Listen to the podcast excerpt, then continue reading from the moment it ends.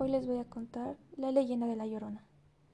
Se cuenta que la Llorona es una mujer que deambula por las calles en busca de sus hijos, a los que ella misma asesinó enloquecida durante una noche. Dicen que aparece en lugares por donde alguna vez pasó el río. ¿Quién no ha escuchado sobre esta escalofriante historia? Aún no se sabe con certeza de dónde es originaria, pero en el río de Hércules se dice, se cuenta y algunos afirman que es una mujer muy bella vestida de blanco, que era amante de un caballero de la textilera, la cual tenía dos hijos, una niña y un niño. Un día, la bella dama le pidió al caballero hacer formal su relación, pero él se negó, ya que él tenía una vida con su esposa e hijos, y no iba a cambiar su matrimonio por una cualquiera. Al pasar esto, la mujer se llena de rabia, enfurecida por aquella acción sin poder controlarse. Tomó a sus hijos, agarró un puñal y los llevó al río.